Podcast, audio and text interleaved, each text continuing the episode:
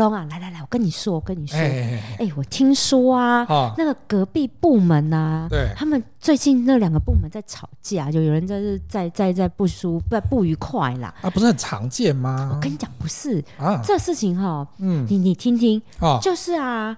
A 呀、啊、A 你认识嘛？对不对？啊，对对对。那 A 呀、啊，他的小孩对跟 B，好，那个那个另外那个部门那个 B，嗯，他们就住附近而已，啊、小孩也念同一所。对啊，对啊，他不是很好吗？对啊，很好，对不对？你也觉得很好，嗯、对不对？对啊。那 A 他都是开车来上班嘛？对啊，所以他会顺便去载他，不是吗？对。就顺便去载他，然后连他们的小孩，两、哦、个小孩就会顺便现在去上课，然后他们两个在一起来上班。对啊，好同学啊！我跟你讲，现在就是这件事情吵翻了。这有什么好吵的、啊？哎，就说他不在了。啊，不在了，人家搞不好有困难呐、啊。有什么困难？不就顺路吗？啊，顺路有时候不顺呐、啊，搞不好人家家里有事啊。啊，有事那就停一两次，但是你也不用说同事又同学，那小孩子又同学，你也没必要做那么绝。哎，不在就不在呢，讲话讲的很绝，很难听呢。啊、说为什么我要当你的司机啦？啊，他本来就没有要啊。不是啊，啊，这同事情啊，同学情啊，那这干嘛？有事？哎呀，话不是这样讲啦。奇怪的，坐个车也有事。欢迎来到有话直说，我是何龙，我是米沙头。这有什么好吵的？我不看，他不懂哎、欸。哎呦，你真的是没待过茶水间呐、啊、你！哦，我们都是厕所间的，我们没有茶水间的。哦、男生都是男生都是厕所的时候小便的时候讲一些奇怪的事情啊。那你们讲话你就很快啊，快啊，对呀、啊、对、啊。你这个有霸凌，霸凌没有啦，越老的越久啊，不是？你这个才叫霸凌。哎、欸，不是哎、欸，这个小小的事情有什么重大的问题吗？哦，我跟你讲，重点呢不在于这两个人争执的那件事情本身，重点是后面发酵的效应很可怕。可是我觉得哈，这个东西黑羊效应哈，我们今天要讲黑羊效应这件事情，它最大的问题就是像我刚刚的反应，我觉得就是说没什么问题啊。你就是白羊啊！对啊，就没没没什么好吵的啊。所以你就是冷眼旁观的旁观者啊。对，然后再来就是他们吵的时候，关我什么事呢？所以你也不会出手帮忙啊？不会啊。那就是那我就会敬而远之，就是哦，他们在吵架，闪远一点。对，因为免得怕被摘那个，就是怕泼那个扫到对对对对，公亲变事主，我们就会闪远一点啊，不关我的事，没关系啊，大家吵你的啊。所以就是那这种黑羊效应里面呢，分成三个族群。对，你就是属于那一种冷眼旁观的白羊。冷漠的白羊旁观者，因为你很害怕变成自己变黑羊啊。对，就是说你已经看到目睹全程或者是部分的过程，但是你就不愿意采取行动。在我们中国的这个成语里面讲的就是自扫门前雪的概念嘛，莫管他人瓦上霜。上霜对啊，真的啊，哎，可是职场上很常这样，真的只能这样啊，因为你你去插手干嘛？插手你又多多管闲事之后，搞不好你就变成真的是公卿变事主，你就又变得你有事。我以前哈在的单位里面，他们集体开会的时候，其实常常看到这种状况。对。但是我们因为有不同族群的哈，有台湾人，也有外国人，这个时候不会中黑羊效应的，大概都是外国人。嗯、外国人会仗义直言跑出来讲说，对对对对，我觉得这个应该不是这样，他本来就没有义务，因为他会跟你讲权利义务。对。老外会跟你讲这个事情，他就觉得说他本来就没有啊，那车是他自己的啊，他为什么一定要载你？嗯、他载你只是出自于他的 kindness，只是出于他的。良善，良善，他的善心，哦、但是他的善心后来让你变成理所当然的时候，方便当随便、啊这，这不能够做说他是有义务一定要载你的啊。老外的脑袋跟逻辑就很清楚，是。可是呢，如果你看哈，如果像我们华人世界，他可能就会觉得，就说啊，就全场开会，如果有有人、啊、对有人开始当屠夫，然后去屠这个黑羊的时候，其他的人真的全场都白羊哎、欸，没讲话哎、欸，即便他知道这个东西有人在操作，有人在运作。对，他还是不讲话哎、欸。对，所以黑羊效应里面呢，我们刚刚讲了，好冷眼旁观的白羊之外，拿着屠刀要把黑羊送去祭天的这群人就是屠夫。对，屠夫这群人呢，你说他是很坏心吗？就像《黑暗荣耀》里面那群霸凌者一样，就是这么的可恶吗？嗯、其实不是的，对，他们就是一群。婆婆妈妈也不能讲婆妈，应该不能讲婆婆妈，应该是说他们是一群很爱八卦的长舌妇啦。吓我一跳！你突然歧视加标签化，这样又要红标，不是红标，也不是，应该 是说他们就是一群三姑六婆。那当然，这三姑六婆的意思就是很长舌，很爱去讲这些有的没的哈，不管男生女生。那这些屠夫他们会用一件小事情去把这个人的失误。不断的扩大，不断的扩大，就有点像月晕效应一样，嗯，就是把这个黑羊的一点点的小过错，不断的扩大、放大到他就是看这个黑羊做什么都不顺眼，对，然后黑羊就会觉得，我我到底做错了什么事情，我要被这样指责？今天我所有做事情的时候，我就是这么当初的这么一点点错，但是那个错也不是错啊，嗯，像我我我我不在别人上班。这我的错吗？我一定要在吗？对。但我为什么要因为这件事情，然后我所有的在职场上面的一切都被放大检视，然后大家都在抓我的把柄。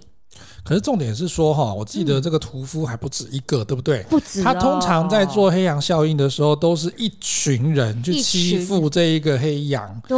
然后呢，更好笑的是，这一群屠夫里面，有的人是刻意的操作嘛，哈，去去做这个事情。对。可是呢，旁边更多的屠夫是他们根本不知道发生什么事情，但是就是大家哈，就是大家呼朋引伴，就说来来来来，我们一起做。他就觉得说做这件事情对这个人做，然后觉得很有趣。然后觉得很好玩。我跟你讲，不是好玩，嗯、就是在职场上面，我觉得有有黑羊效应出来的。当当屠夫的这一群人，其实心里面都有一个比较扭曲的地方是，是嗯，我把讲别人坏话、抓别人把柄这件事情当做一种乐趣。就是我找到别人的把柄，然后我到处去讲，来呈现我的优越感。哎、欸，可是这个跟我们华人教育有关系。有人从小就廖北亚，对，就一直觉得说去当廖北亚，就像你看那个《监狱风云》里面，每次都跟跟典典狱长廖廖北亚的那个哈，他就会有那个受到更多的关注跟更多的权利啊。对，所以他会助长的他一定会一直做这种屠夫的那个角色啊。对，因为为什么？好，如果今天。他发生的是一件真的就是，哎，他发现了一个重大弊端。对，我们会把这一类人叫做吹哨者。对，他是正义的一方。对，没错。但是他明明就没什么问题，嗯，明明就没有什么问题，但是你却用就是这种选边站，因为这讲这个很明显只是两个人的小吵架而已。对，立场不同，看。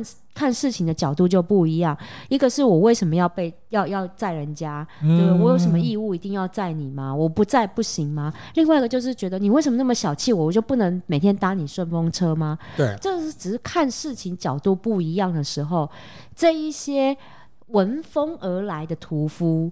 他们就会选择选边站，对，然后他们会觉得说，我要站在哪一方，我攻击起来的爽快度会让我觉得有爽感。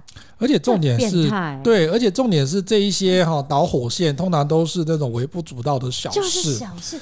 办公室里面，你知道，办公室里面就是会有一些这些小事情，然后去去搞得很大。嗯。我相信大家都一定会遇过啦。可是这真的船过水无痕呢，就像是说你在办公室里面，然后平常都没事，比如说你到一个新的部门去，新的同事、新的环境，刚开始大家都是以和为贵，都没事嘛，哈。是啊。直到说你有一点点的意见不合，或者是你被误解了，然后你觉得那个事情不是很严重哈，他觉得说这可能是鸡毛蒜皮啦，比如说呃不小心打翻人家桌上的水啊，对对对对，或者是突然不小心弄到人家的东西呀、啊，哈，非常小的事情啊，哈。然后你是那个受委屈或受伤害的那一方，可是你会选择。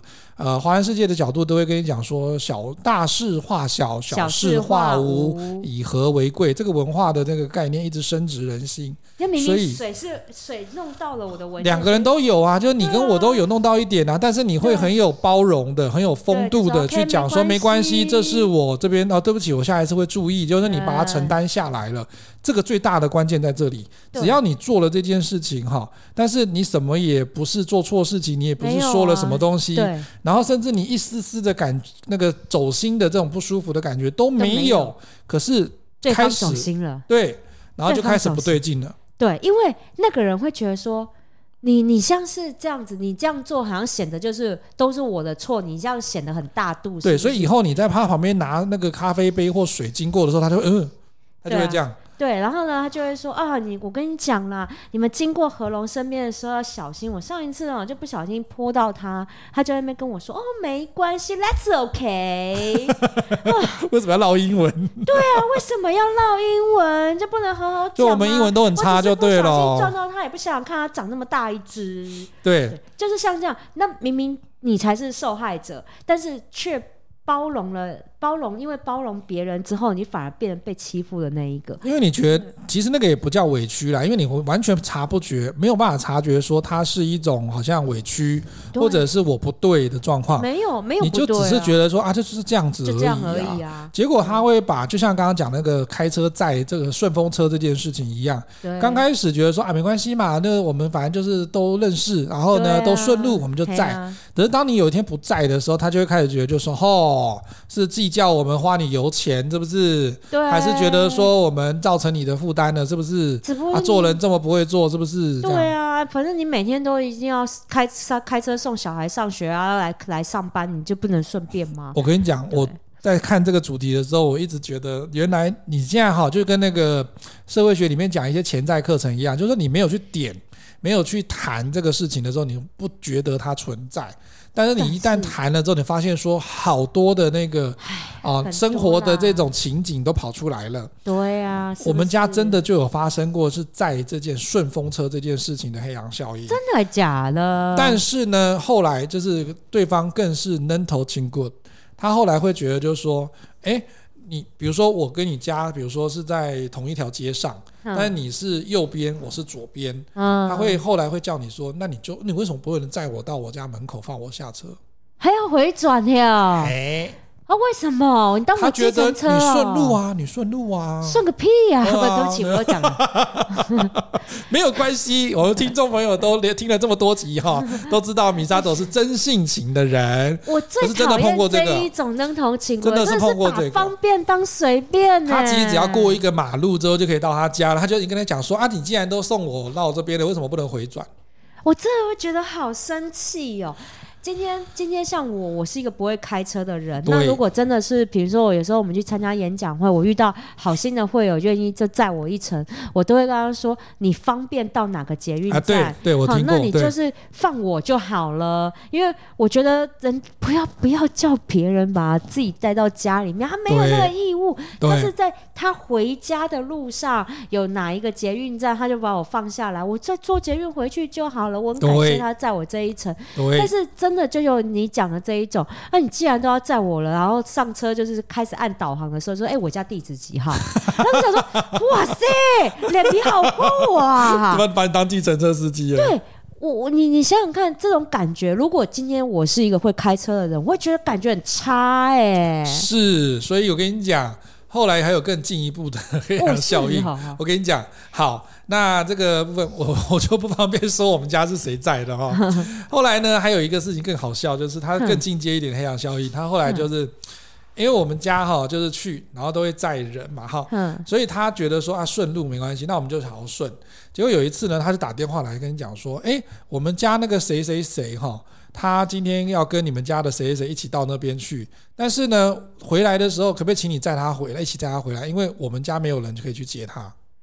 哈，好，真的是把这你们当家当 Uber 哎，真的就变司机了，你知道吗？对啊。后来，所以我们家的人呢，就直接开始就是。我们家的人还真的比较敏感哈，觉得说这个东西不能这样，对啊，因为这真的是方便当随便，真的，所以后来就开始避跟婉拒这件事情。还有他不是同一个公司或同一个生态里面的人，对，那还。如果你今天是同一个办公室的人，就会发生你的后续的这个黑羊效应。但是他也会跟邻居乱讲吧？呃，还好啦，那个没有关系啦。他他今天是两个小朋友啦。的在同一个学校，但是他家长也没有办法有办机会去这边小朋友的世界黑羊效应，小朋友也不会因为这个事情就真的被被煽动这样子。可是今天如果回到办公室的时候，就像你刚刚讲的状况一样，他就会有机会去做这个事情。对啊，我就会觉得说，我跟你讲，办公室的人哈，因为压力大，我跟你讲压力大，然后我跟你讲，我自己也感受过，讲别人坏话这件事情是一个非常爽快的一件事情。我跟你讲，这就是 你也是屠夫就对了。我也只有跟你在那边屠而已，好不好？是是 是是，就是就是我我不知道大家有没有去体验过一个感觉，就是当你在跟别人去讲第三者的坏话的时候，其实你内心会有一种被激起那种一种很很兴奋。然后很很觉得说哇，你们找到一个共同敌人，然后你们内心的负面情绪得以宣泄的地方。嗯，即使今天这个人他真的也不是一个什么十恶不赦的人，没有，就可能只是你们看不顺眼，或者是他讲话比较白目一点点。对，但是。大家聚在一起的时候，就用这样的一个呃，把它当做一个话题，然后去攻陷，甚至到最后已经变成一种人身攻击了，完全是对人不对事了。对，因为他根本没有发生过那些事情，或者是他没有讲过那些话，你们却帮他编造出来。对，那种是一种爽快的泄愤的感觉。但是仅限于说，如果我们茶余饭后自己人哈，就是他不是在同一个办公室里面的话，也是还好啦。但是就是我跟你讲。跟不同人，就是比如说，好，我们像我们是不同职场，对不对？对。我跟你讲，我职场发生什么事情的时候，我想爽快度不一样，因为你根本不认识他，哦、你不会附和我啊。对对对，对。所以就是一定要同个办公室，大家都知道，然后讲起来这个事情才带劲儿，你知道吗？所以常常讲演讲会坏话。我什么都没说，我什么都没说哦。要听什么八卦来找他？没有。不是，所以你你懂吗？就是。为什么办公室茶水间里面会有这么多的流言蜚语会这样传出来？甚至呢，如果你公司里面是有那种就是通讯软体，就公司内部专用的通讯软体，然后你会发现每天呢，大家都在咔咔咔咔咔咔咔打电脑，但是我跟你讲，绝大部分全部都在通讯软体上面跟同事传这些有的没的。对。真的，我知道啦。就像我们现在做小主管的时候，我们也心里面有数，就是说，我们他们这个朋友哈、同事们，他们一定会私底下有另外一个群组啦，然后在那边写说有的没的，然后对，但是我们也不会去这个去看看说，哎，你们要不要让我加入这群组，或者是我想不想知道这个事情？你也太白目了，基本上加进去，你看到的是什么？基本上哈，我个人觉得啦，黑羊效应会出现在你的这个地位都平等的状况之下，对对对，这是平等的，对，是，就是说，如果你都是同事哈，你的关阶也一样的时候，基本上才会出现。对，如果我今天是主管的话，我当黑羊，你来，你敢屠，我是强壮的黑羊，我好客黑羊，知道吗？没有，我跟你讲，就没办法啦。有些小主管，尤其是空降的，对，他真的比较容易会被欺负，就是他也是人很好的时候啦。对，就是就是。那是那是就是另外一个议题，对对对对，那又是另外一种议题。但是今天我们讨论就是都是一样平等职位的，就是呃可能甚至是跨部门同事，并不是因为呃主管的身份来欺负你或什么，没有，就是同事间的这种流言蜚语。对。然后呢，把一些事情就是无中生有，因为黑羊效应到最后很可怕的地方就是你没有做过的事情，他们都会灌在你身上，然后跟你说你就是会做出这种事情的人。对，那种群体献祭的效应啊。对，所以黑羊很可怜，就是他到最后不知道为什么我我会变成这样，我会被传成这样。嗯，他完全无能为力，因为别人不会跟他讲，白羊不会跟他说，因为白羊很怕自己变黑羊。对。然后呢，那一些屠夫们呢，就一直在后面讲他的流言蜚语。嗯、那那这些流言蜚语，如果身为主管的人，他并没有发现。对。对那他听到了这些流言蜚语，他没有去查证，他也会对黑羊，他也会被这个，也会被这些洗脑，然后对于黑羊会产生错误的印象。对，这个印象会造成啊，很可怕，就三三人成虎啊。是啊，所以我觉得当主管遇到像这样的职场霸凌的时候，我跟你讲，这种东西你很难察觉，很难定义它是不是职场霸凌。没错，因为。他们就只是在背后讲流言蜚语，然后不小心被听到而已。或者是就发现说，你好像每次你们你你走过来的时候，他们就一直啊走走走走走走。对，或者是你原本在讲啊哈哈讲的很开心，然后就看到你进来就都不讲话了，对，都不讲话，然后就走。或者是你你你真的跟他必须得合作案子，或者是聊天的时候，你就发现说。总是会有一个那种尴尬，但是不失礼貌的微笑的那种感觉，就是就是不知道怪坏，对对对。然后你，然后黑羊黑羊就会就会，如果黑羊稍微神经敏锐一点点，就觉得说大家对我是不是突然间有一种成见？对。然后你就会想要去查原因，然后白羊不会跟你讲原因，对。然后甚至你去问一些好屠夫之后，屠夫也。屠夫，我跟你讲，有的时候会跟你讲，但讲了之后，你就要开始想要找自己的同伴呐、啊。对，因为那些人摆明就是对你有恶意，所以你去白羊找你的同伴，嗯、想说得到一些同温层的，就是关怀的时候，白羊会跟你说啊，那你就是因为做人就是有点失败，所以他们才会这样对你啊。那你要不要自己改一下？对，会突然让你变成真的是，哎，我好像是做错什么事情的那种。因为白羊他不敢。他不敢跟屠夫站在对立面，嗯，但是他知道你无辜，对，那他他你来问他了，天哪，我不想要被卷下去，那我只能说，哦，我觉得你可能要稍微检讨一下，那你是不是要调整一下你的讲话方式啊？哎、欸，这个还算是好的白羊，我听过的白羊就是说他更撇清的部分就是说，哎呀，我觉得你刚来啦，你可能神经质啦，你神经太过敏感了啦，哈，杞人忧天，没有啊，大家都是这样子啊，对啊，哦，他们可能那天心情可能比较不好啦，哈、啊，或者是他们也有烦恼的事情，他们案子很多啊，哈、啊，他会用一种粉饰太平的方式去处理这个事情。对，可是我也遇过一次黑羊效应，但我觉得，因为我没有遇过，我没有深入的去了解，但是我最后选择当白羊，嗯，因为那只黑羊有点白目。好，我我先跟你讲什么事情是这样。那个黑羊呢，其实他是一个新来的小主管，是，然后他带了团队，啊，但是团队的人呢，真的就是在磨合期，就会有一些摩擦，没错。然后呢，因为我那时候是做教育训练的嘛，他们的团队的成员，我也都会帮他们做一些企业内训、教育训练这样子。对啊。然后呢，就就有一些认识跟交集这样，嗯，然后我就知道他新来的主管嘛，那当然也会稍微打好关系啊，这样之类的方面，方便后面跨部门沟通。对。然后有一次就直接跑来我的座位，嗯，然后跟我哭。哭诉说他的同事就是很像在背后讲他什么坏话，嗯，但是他怎么样解释，就就是没有人要听。对，好然后他不是他那时候讲一些话不是那个意思，他在我座位上哭。然后你知道，我好像听过这个故事。对，我记得我之前在节目里面有分享过这个故事。后来怎么办呢？我很尴尬，因为我座位旁边是我的小主管，我后面是人资经理啊。我记得，我记得。对，那。那感觉好像你对他做了什么坏事，然后所有人都竖起耳朵听，因为他哭了，哭的声音一定就会讲的时候声音也会有点大声。完了，你是加害者，你是屠夫。那我当然 我就只能选择自保啊，我只能选择当一只白羊。如果今天他是找我，可能到外面啊、咖啡店啊或者是什么的话。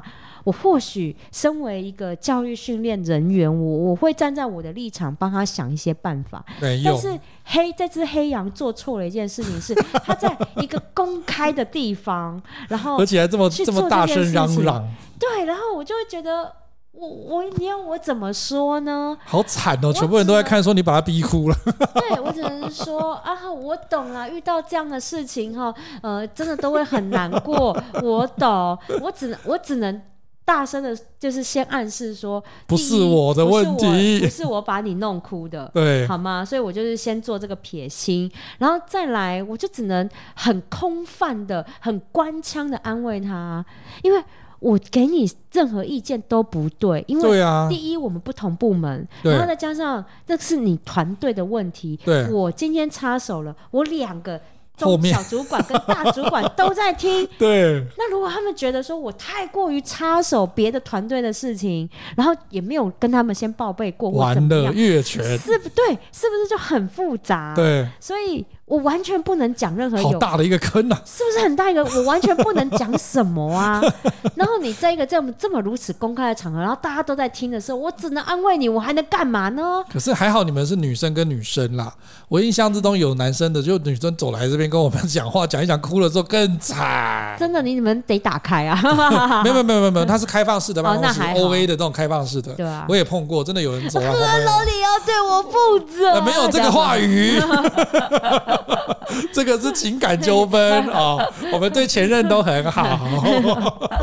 没有，他就是旁边跟你哭诉说一样，他跟别的同事的一些委屈或者是怎么样。可是我心里想说啊，你我是男生，你是女生，然后你在我旁边这样哭诉的时候，真的不知道的人会以为我们真的好像欺负他，或者说我们有感情的纠纷，你知道吗？所以这是很尴尬一件事情。所以我这边奉劝黑羊们，就是你想要找同温层，就是在办公室里面找。找白羊的时候，不要公开场合找，那个真的有点有点犯蠢，因为白羊就是不会站出来为你讲话的，而且你又在公开的场合，他绝对不会做任何表态，真的你。不想不要想要在公开的场合让白羊来站在你这边，白羊们绝对不会。没有啦，我也碰过私刑的，你知道吗？就是说黑羊们哈，嗯、大概两三个黑羊啦，啊，不是，有这两三个那个屠夫啦哈，嗯、他直接邀请白羊，就是他的职员这样，嗯、然后来进行一个公审，但是他就是叫你进进那个办公室，再进会议室，把门关起来，开始连同白羊跟屠夫一起公审你。然后叫白羊做记录，唉，那白羊就很害怕会变成他有点那种那杀鸡儆猴的感觉，就是说警告白羊，就是说你也不要有任何轻举妄动的机会，否则黑羊处理完之后就是你，你就是下一只黑羊。有我碰过这种屠夫的主管，他就是来这一招。哎，这是白色恐怖时代，没有。但是呢，我现在看完了《最佳利益》第二集跟《最佳利益》的前一季之后，我后来发现，其实如果你真的碰到不幸碰到这种公审的状况哈，跟我们这么惨烈的状况的时候。你可以用律师的口吻教教那个呃那个他的那个委托人的口吻，就是说，呃那个我不方便回答任何问题，这个东西我拒绝回答。如果他真的一直要逼你的话，那就说那等我律师来再说。真的、啊，我觉得这因为我觉得夸张，他真的公审你，然后他就是把你一些身家或者什么东西都抄出来，然后要问。可是我真的觉得说跟职场无关的事情，或者是跟他那个工作内容无关的事情。真的不需要回答他，当然不需要、啊。就跟那个领域对这种法证据里面，还是有一些法律常识教我们，就是说有一些东西哈，他还是会借机恐吓你、吓唬你的时候，啊、公审的时候一定会用这个方式，而且在门关起来跟这种幽闭的这种空间里面，故意用这种方式来处理。人都会就是不知道的人哈，或者是没有经历过这会害怕，所以他就会有点像是觉得说，好像那种调查局，然后拿着那个灯，然后照着你，觉得你一定要说没有啊。第一个，如果跟这工作无关的话，我拒绝回答。然后就然后你不回答的话，到时候会很惨哦哈。以后那个差勤啊，或者是什么东西会怎样？就说说这个跟本案无关。然后就是如果你要这样做的话，我保留我的法律追诉权。或者是说这个部分的话。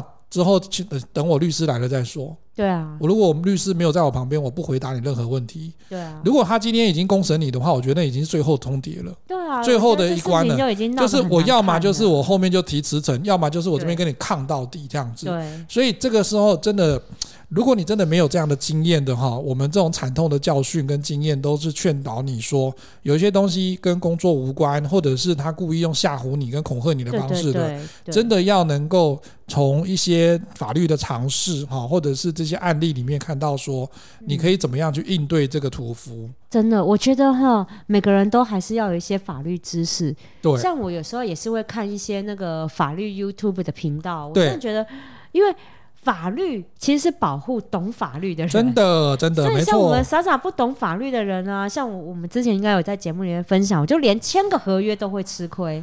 有，我记得你那个亏，我那个时候还是有提醒过你说要看清楚，但是其实有些东西它是密密麻麻的，我们也不会看那么多。有的时候不是看清楚的问题，对，因为。像那种看不懂的问题，也不是哦，啊、是法律文字的解读跟我们一般人的解读其实不一样的。那玩弄那个游文字游戏，对，就是很玩弄文字游戏。你明明都看懂，但是法律上解读的意思跟我们一般人解读的意思会不一样。所以我们很多人就是看一些法律的纠纷的时候，我们就会说：哎，那怎么会是这样解释？法律怎么会是这样解释？嗯、但是律师跟懂法律的人就知道说，那个就是。法律的解释方式，对，跟我们一般人的解读就不一样，对，所以你说我们会不会去看合约里面每个字会不会看过？会，但是我们就是不知道。法律是怎么解释这些意思？就像是如果他公审你的时候控诉你一些事情哈，然后你觉得你没有做这个事情，嗯、但是就请他举证啊，啊因为这个东西是控诉方的话，举证之所在，败诉之所在嘛。啊、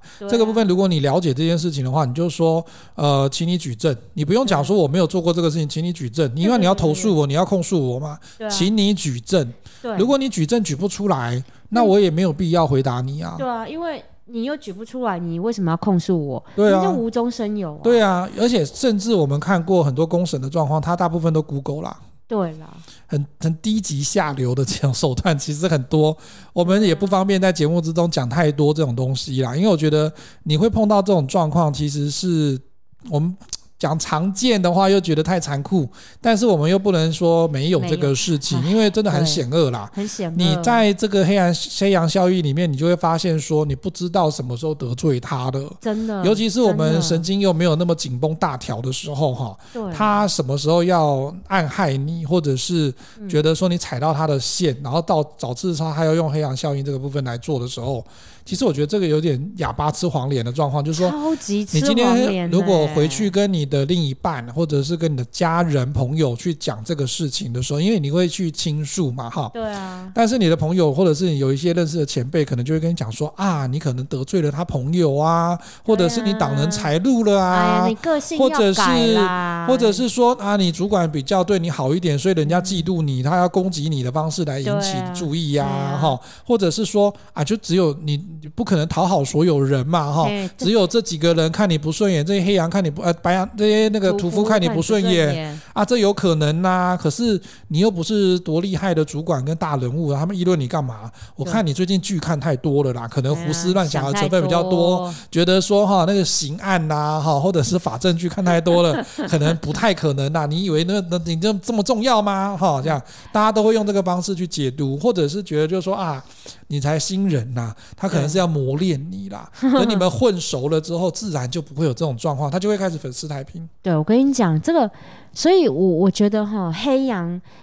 如果你真的发生了这一种你说不出来，然后但是让你感觉到非常不舒服的排挤的状况的时候，我觉得要明哲保身。对，要明哲保身，因为你你所有的事情，就像我之前在节目里面蛮常跟大家讲，所有的对话通通都要留记录。没错，因为要自保。对，一定要自保，因为为什么？你已经在一个漩涡里面了。对，今天你没有被献祭出去，也就是他们没有把你搞到一个他们满意的结果，例如你离职，嗯、或者是你在现场崩溃大哭等等。对，他们要的就是这种状况。对，因为屠夫已经陷入了一种，就是我就是要拿来祭天，把你拿来祭天的一个状态。所以，如果你一旦现场，情绪失控，可能大哭说：“你们为什么要这样子对我？”然后就说：“你看，你看，就是我说的吧？他情绪控管很差啊。”你是华妃是不是？华妃走进去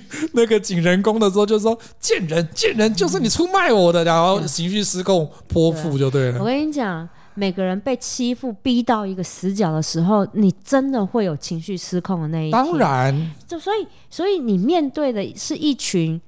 完全就是已经有点心情，就是内心扭曲的一群屠夫，就是那群三姑六婆的时候，要么你真的就不要跟他们较真，对，就是你完全这个时间，你好好的保护你自己，所有事情你通通留好证据，然后行得正，坐得稳，然后让那群。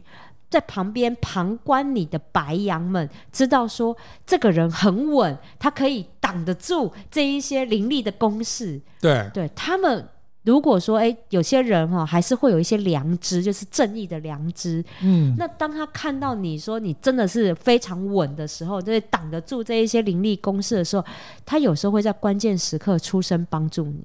对，这就是贵人，那出现金绵羊。但是，但是如果你跟那一群三姑六婆，就是你跟他们嘶吼，跟他们对干，然后又跟他们就是互相攻陷呐、啊，然后你也到处去讲这些三姑六婆坏话的时候，那那群白羊就会觉得说，你跟他们就是狗咬狗，满嘴毛啊。嗯，那我们更不要卷入你们的这个烂摊子里面。对，所以。白呃黑羊遇到被欺负、被排挤的事情的时候，我觉得第一件事情就是要冷静。嗯，你到底不要去，不要想要去追究原因，说你到底为什么被欺负？我跟你讲，这些人就是没有原因，也就是会欺负你，就是有这么变态的人，因为会做这些事情的人心里都已经有点不正常了。对，那。你再去跟他们深究，说你们为什么要这样欺负我？没有，没有原因，他们真的没有原因。嗯、所以这个时候，原因绝对不会是重点，重点是你怎么挡下来这一切，让其他人看到说你行得正，坐得稳。嗯，对。那再来就是，呃，不要让他们的攻击被扩大化。对。因为这些人呢，就是发现你可以挡得下来之后，他会越滚越滚越大，对，然后就会把这一些的这些风暴啊什么的，就是乱话就会乱讲。嗯，那当这些话会乱讲的时候呢，我觉得这是一个好的好的现象。对黑羊来讲，为什么？当你一全部都挡下来的时候，他们不会善罢甘休，这些事情传到主管耳朵里面，嗯，主管一定会出面。对，所以你之前保留了所有的对话证据，所有你的行得正、坐得稳的这些事情，如果你遇到的是一个比较公正的，好，就是明辨是非的主管的时候，他会出来处理这件事情。哎，这也是我好奇的一件事情，哎，就是说，如果真的不幸发生黑羊效应的时候，然后我们本身又是团体中的这个黑羊的时候，嗯，怎么办呢？我跟你讲，如果哈，这真的要看主管的作为，嗯。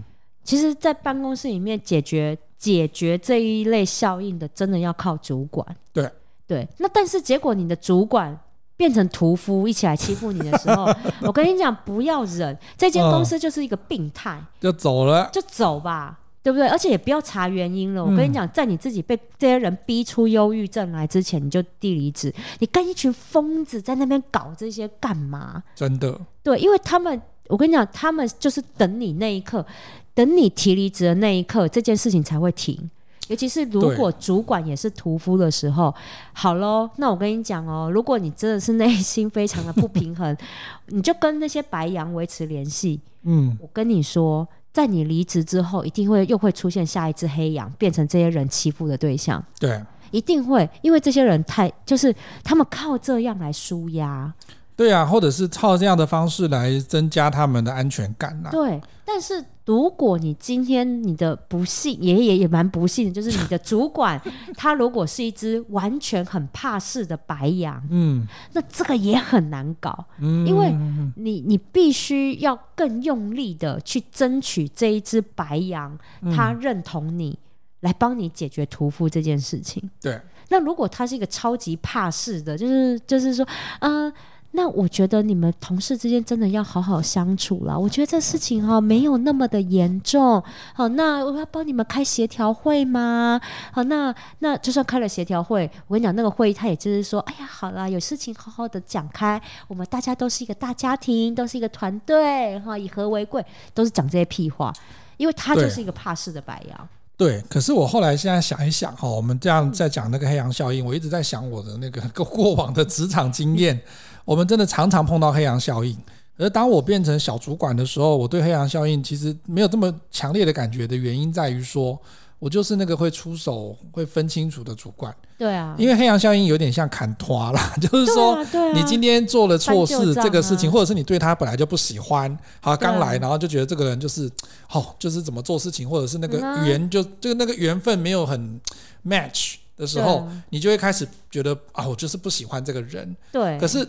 当我那个时候做小主管的时候，我会，我真的是一码归一码的事情啦，哈，我的主管，你是因为你拎得清啊，因为我主管也是一样这个角度，我主管会切割的很清楚，他会不会说今天只要这个东西哈，这个人做事这样，可是我会看清楚后面最后的绩效，当然，我会看说，好，今天你的做事方式跟他的做事方式不一样，所以你会开始排挤霸凌他，嗯，可是我会后来就是跟我跟我其他的那个同事讲说，你看哦。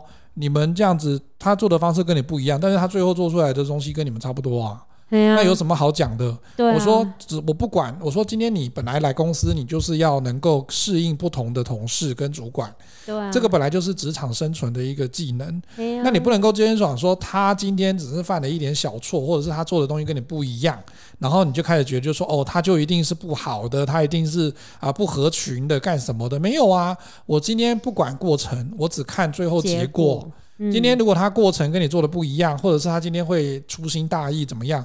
但他最后完成那个绩效就好了，完成那个案子就好啦。是啊，干什么一定要在那边说我们一定要每个人都一样的事情或一样的方式？这就是你是拎得清的主管啊。我会拎得起，对，我就会切割这件事情。因为可是我那时候不是因为黑羊效应，我理解这个。这个理论的概念的关系，而是我本来就觉得这本来就是不能混为一谈，干嘛？我不喜欢他们一直跟我把所有不相关的东西跟这个事情一直做连接。我跟你讲，这是真的是，这是我的个性啊。你对，本来个性就是这样。但是如果你遇到了一些主管哈，尤其是跨部门之间的霸凌，对。就尤其是比如说有一些部门的主管，尤其是业务单位，可能他就比较强势一点，他们就会去欺负一些内勤单位啊。对，这个在我们这个百货零售业有时候还蛮常见的。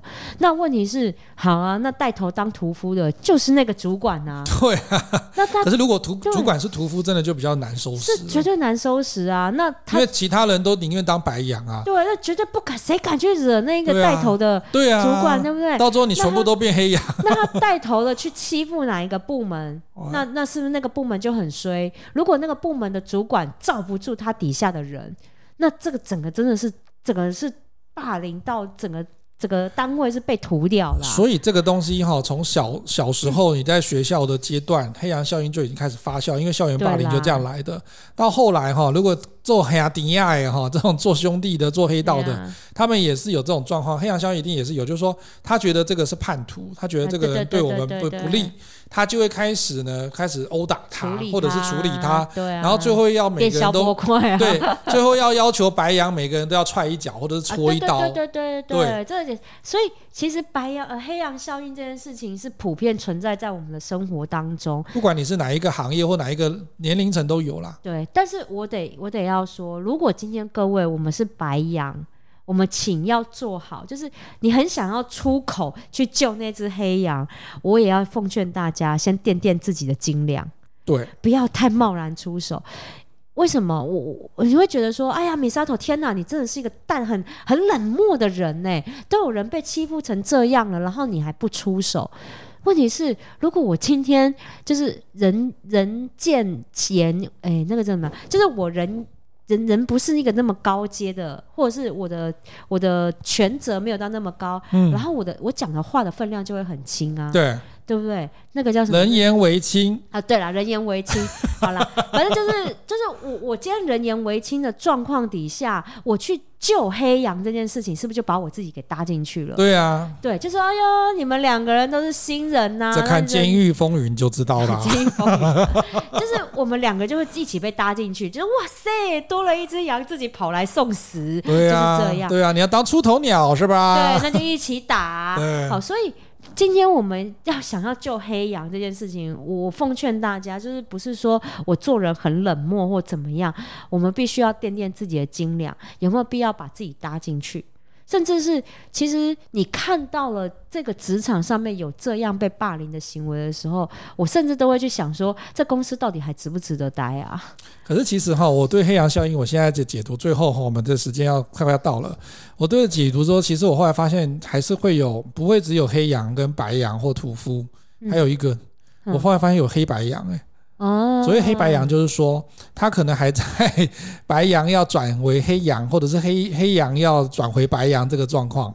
嗯，就是说他今天哦，不是，应该是呃穿着不是，应该是穿着白羊的屠夫。这样子穿着白羊，太阳白羊皮的屠夫怎么讲？就是说，他今天呢，他虽然是觉得说事不关己，但是他看到说全部人在霸凌这个黑羊的时候，他也会心里面想说，对，我就觉得说他这个不 OK。等到他哪天踩到他的时候，他就变屠夫了。对，我有碰过这个，所以他是穿着白羊皮的黑那个屠夫有。对，但是这个时候我们如果看到的时候，我作为主管的时候，我就会先去。处理这个穿着白羊皮快要变屠夫的人，对，我就会去游说他，就是说，今天你虽然你可以继续做白羊，但是你不要做屠夫。对，但我们也会去讲的意思就是说，会平反说不要让那个黑羊效应这么明显，它不会消失，但是你可以让它不要这么明显，就是类似像我们哈在讲一些关系的时候，我们不会让它变完全变和谐关系，不可能和谐关系，婆媳关系从来不会和谐关系的，但是你可以做到什么呢？平衡呐、啊，对了，你可以做到恐怖平衡，或者是表面平衡。对，它不要让它去影响、侵蚀你这个组织内部的这个事情，真的就好，真的。但是这个真的要靠主管的智慧。你有些时候会挺黑羊，有些时候会挺白羊，会让黑羊知道，就是因为你如果弄不好的话，黑羊以后会变。屠夫，因为他会再另外找到对手了，对，找一个对象也来欺负，对，因为他内心已经不平衡啦，对，所以其实哈，我觉得遇到黑羊效应这件事情，是对很多人内心伤害是很大的，对，所以也不要让他之后离开这家公司，他以后就觉得就说啊，我以前曾经做过被当做黑羊，所以我到下一个公司一定要做屠夫。这个部分不是我们乐见的，因为这个心理的部分的扭曲跟撕裂，还是会造成职场上面很多文化的问题。哈。今天的节目呢，我们也会在公布的时候呢，会贴在我们的 LinkedIn 领英上面哈。我们现在有有话直说的领英，我们在脸书跟我们的 IG 都可以搜寻到有话直说，欢迎大家上去给我们点赞，也可以按分享。希望呢，今天的节目你会喜欢。有话直说，我们下次见喽，拜拜。